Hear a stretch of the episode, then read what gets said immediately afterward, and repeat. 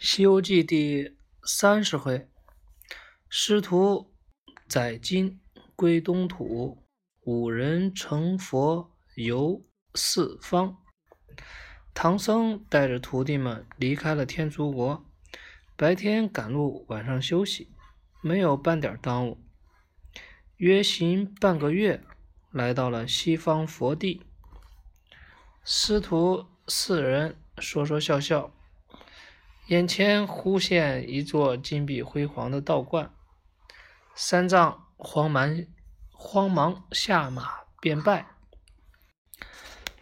关门大开，走出一位神采奕奕、须发须发皆白的老道人。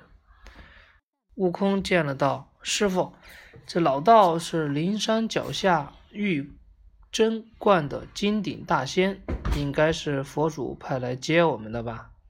那大仙笑道：“十多年前，观音菩萨让我在这里等候取经人，谁知道你们今天才来呀？”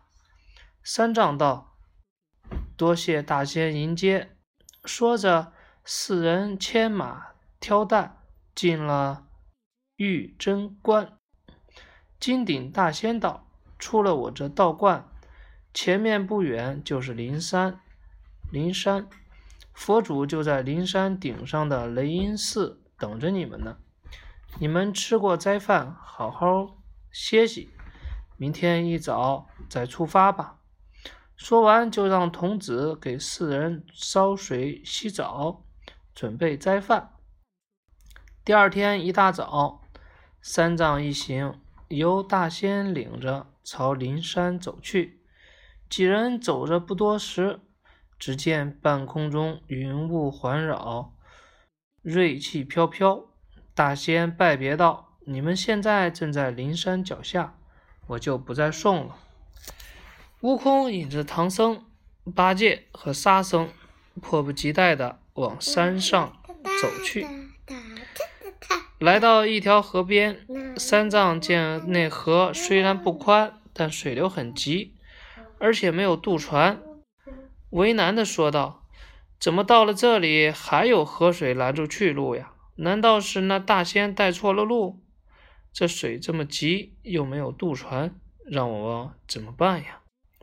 悟空笑道：“师傅不用担心，你看那边不是有一座桥吗？”三藏顺势看去，果见上游确有座桥。几人走近。却发现那是根又光又滑的独木桥。三藏忍不住道：“悟空，这桥只是根又光又滑的木头，我们走不过去，还是想别的办法吧。”悟空道：“师傅，这桥能过，不信老孙走给你看。”说罢，他提起棒子，大摇大摆地走到对岸。再转身向师傅招手，三藏胆战心惊，还是不肯过桥。正在无奈时，沙僧大叫：“师傅有船！”只见河面上真有个小老老头乘小船缓缓划来。三藏大喜，待小船划近一看，又惊道：“这船连船底都没有，怎么渡人？”悟空瞪起火眼金睛，看出撑船老头是如来派来接三藏的南无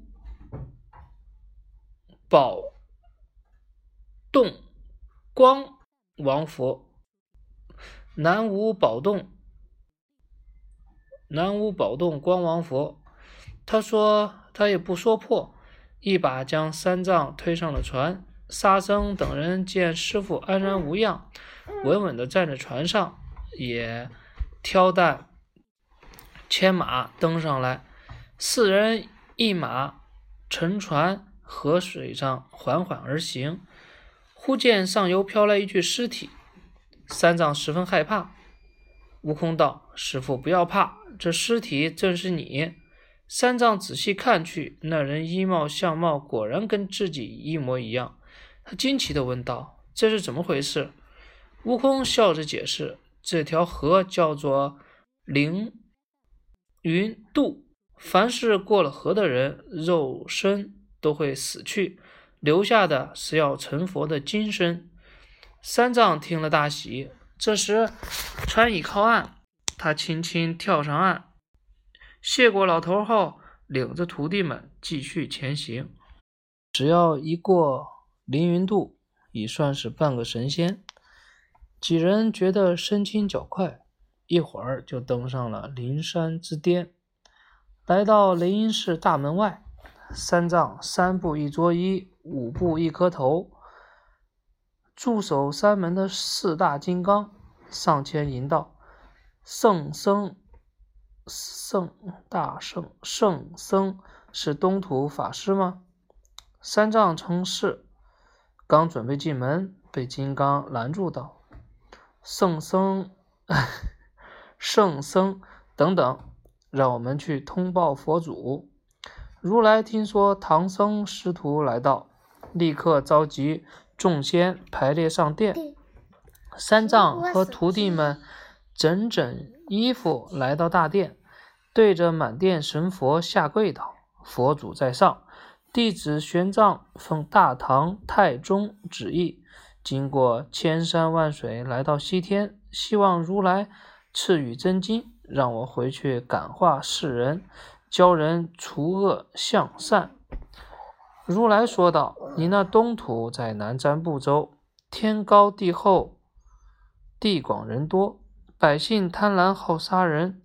我有法一丈，论一丈，经一丈，三藏共计三十五部，一万五千一百四十四卷，其中涉及四大部洲的天文、地理、人物、鸟兽。”花木器用人事，可以劝人行善。你带回去后，好好教化世人，积德行善。三藏连忙道谢。佛祖道：“佛祖道，阿傩、迦叶是吧？你两人带他们去藏经阁中取出真经吧。”两个护法遵命。带着唐僧四人来到了藏经阁，三藏取出包裹，将一堆堆经文包好，让沙僧和八戒挑着，剩下一批又让骡马驮上，龙马同驮上，出门走下山去。却说藏经阁中有一尊燃灯古佛，听到阿傩迦叶传经的过程，心中暗想。这两人没安好心，把个无字经书传出，等他们到了大唐，再发现，那不是枉费了一番心思？心思想到这里，燃灯古佛立刻对手下的白熊尊者道：“你马上赶上唐僧师徒，将无字经书夺走，让他们再回来取有字的真经。”白熊尊者立即。立刻驾着狂风来追悟空等人。悟空几人正在山下山，听见一阵香风滚滚而来，还以为在这西天圣地不会有事，也都没有提防。白熊尊者看着分明，忽地从半空中伸下巨手，将马背上驮的军书。尽数抢走。三藏见了大惊，怎么在西方极乐世界还有妖怪？悟空立刻腾身追赶。白熊尊者心想：这大圣的金箍棒可是没长眼睛，打上来可就是个死。于是他放下经书，任其散落一地。唐僧四人赶紧把经散落的经书一本本收拢。忙乱间，沙僧忽然大叫道：“师傅，这经书一个字都没有！”三藏连忙去翻看其他的经书，居然发现全都是白纸，吓得魂飞魄散。悟空道：“师傅，一定是那阿诺迦叶搞鬼！我们现在赶回去，找如来告上一状，重新取回真经。”三藏无奈。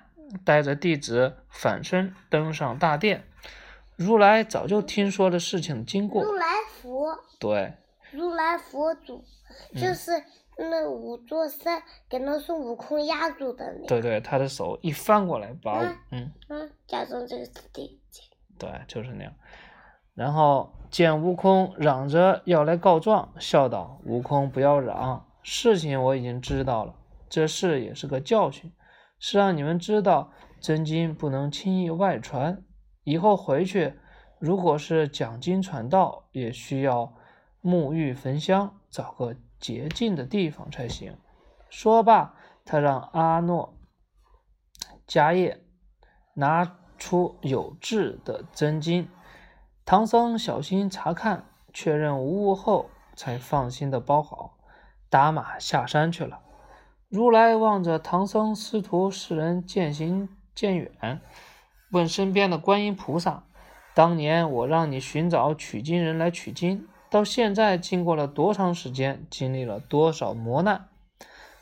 观音掐指一算：“佛祖，弟子从当年接过法旨。”寻找取经人到现在已经十四年，唐僧师徒一路跋山涉水，走过了十万八千里路，经历了大大小小整整八十难。佛祖听了，我们佛门讲究九九归真，他经历了八十难，还差一难，才够九九八十一难。随后又对身边的八大金刚道。你们马上赶上唐僧师徒，再设一难。等他们经过这八十一难，就送他们回到东土大唐，留下佛经后，再带其赶回。切记不要耽误时间。八大金刚听了，立刻赶上唐僧等人，叫道：“取经的，俺奉佛祖法旨，送你们回东土。”说罢，一挥手。就将四人带上云霄前往飞去。不一会儿，师徒一行突然感觉脚下祥云消失，从半空中直落到地上。三藏大吃一惊，不知道怎么回事。八戒也惊异道：“沙师弟，我们到你老家了吧？”沙僧说：“不是，不是，我的老家是流沙河，这里是通天河。”三藏道：“通天河，不是我们救了？”一对儿女，然后让老龟驮我们过河的地方吗？沙僧道：“正是那儿。当年幸亏有老龟驮着我们，现在没船，也没见老龟，还挑着一堆经书，这河恐怕是过不去了。”沙和尚的话还没说完，忽然听见河的中央有人喊：“唐圣僧，我来啦！”众人循着声音望去。居然又是那只老龟，缓缓朝岸边游过来。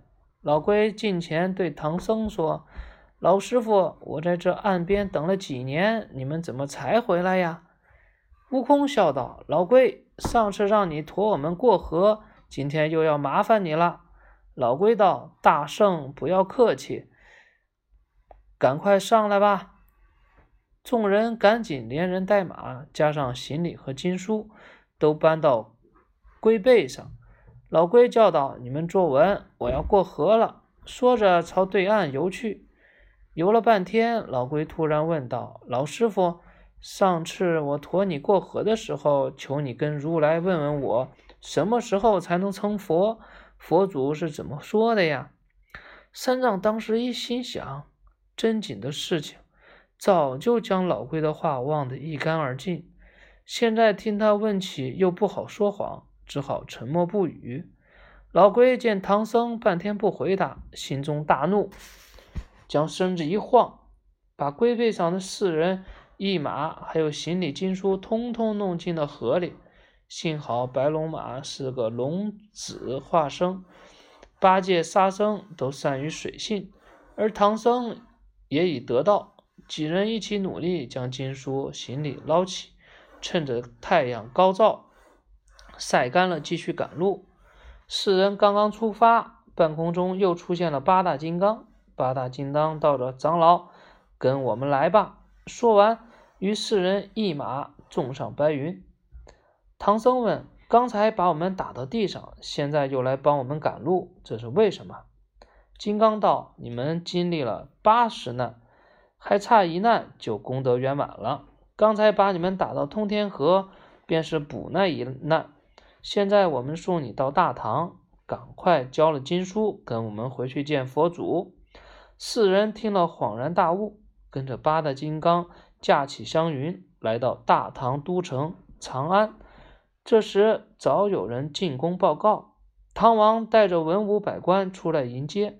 唐僧道：“陛下，我这十四年跋山涉水，经历了千辛万苦，终于取来了真经。”唐王见了，派高僧收起了经书，安放在长安城中的雁塔寺。唐僧与唐王说话，一阵香风吹来，半空中八大金刚又叫道：“圣僧，不要耽误，我们还是快回去见西天见如来吧。”说完，再把三藏师徒四人一马弄上香云。唐太宗和满朝文武急忙下跪磕头，八大金刚也不耽误，乘风离去。没半天的时间，就回到了如来大殿。如来道：“玄奘，你原是我的二弟子，人称金蝉子，因为没有好好听我讲经，被贬下凡间投胎东土。现在你经历了九九八十一难，终于又修成正果，回到灵山。我现在封你为……”封你为这什么？这什么佛呀？这坛。这念旃旃檀功德佛。如来说完，就见三藏头顶一片金光环绕，三藏急忙上前跪拜谢恩。接下来，如来又封悟空为斗战胜佛，八戒为净坛使者，沙僧为金身罗汉。白龙马为八部天龙马，之后下令左右护法将白龙马引到灵山后崖的化龙池中。那白龙马在化龙池中翻了个身，瞬间变成了一条金光闪闪的白龙。悟空见如来封赏完毕，走到观音菩萨面前。菩萨，现在俺老孙已经成佛，这紧箍咒，这紧箍也该取下来了吧？菩萨听了，笑道：“你既已成佛，头上哪还有什么紧箍？”悟空一听，伸手去摸脑袋，果然没了紧箍。至此，唐僧师徒、唐僧师徒四人一马均已得道成佛。他们拜别佛祖和满殿神佛，咋回事啊？云游四方，发扬佛法去了。这个《西游记》就全部讲完了，三十回。